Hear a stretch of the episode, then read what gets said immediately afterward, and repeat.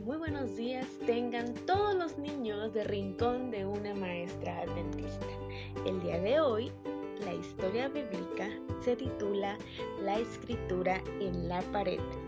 El versículo dice, Su majestad ha sido pesado en la balanza y pesa menos de lo debido. Daniel 5:27. ¿Qué harías si en estos momentos vieras en tu pared una mano escribiendo? Te espantarías, ¿verdad? Bueno, continuaremos hoy con el relato en voz de Daniel, dijo el papá. Soy Daniel y quiero contarte la historia del rey Belsasar. Su padre, Nabonido, había salido a una campaña militar dejando a él de regente.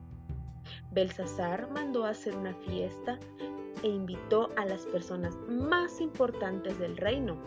Comieron y bebieron vino en abundancia. En determinado momento, el rey pidió que le trajeran las copas de oro y plata del templo de Jerusalén, y en ellas tomaron vino todos los asistentes, alabando a sus dioses porque los habían hecho más fuerte que los otros pueblos. Estaban muy entretenidos en su fiesta cuando de repente apareció una mano misteriosa que empezó a escribir sobre la pared. Todos los presentes empezaron a temblar de miedo. Se dice que el rey temblaba tanto que sus rodillas se golpeaban una con otra. Belsasar ordenó que vinieran los sabios para interpretar la escritura en la pared, pero nadie logró descifrarla.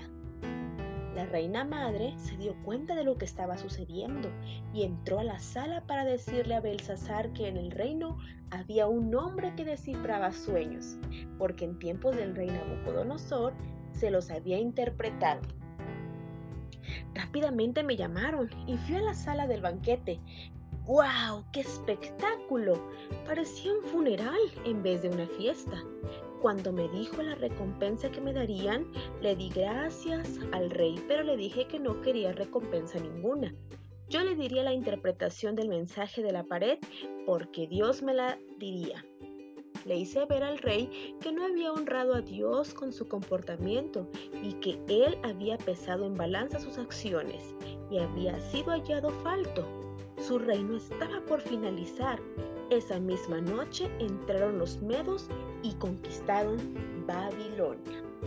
¿Sabías que, por ser la madre o abuela del rey, la reina podría entrar a verlo sin ser llamada y sin que pusiera en riesgo su vida? Qué bonita historia la de hoy. El día de mañana tendremos otra historia interesante. No te lo pierdas, que tengas un excelente día. Dios te bendiga y disfruta de este día especial, día viernes de preparación. Hasta la próxima.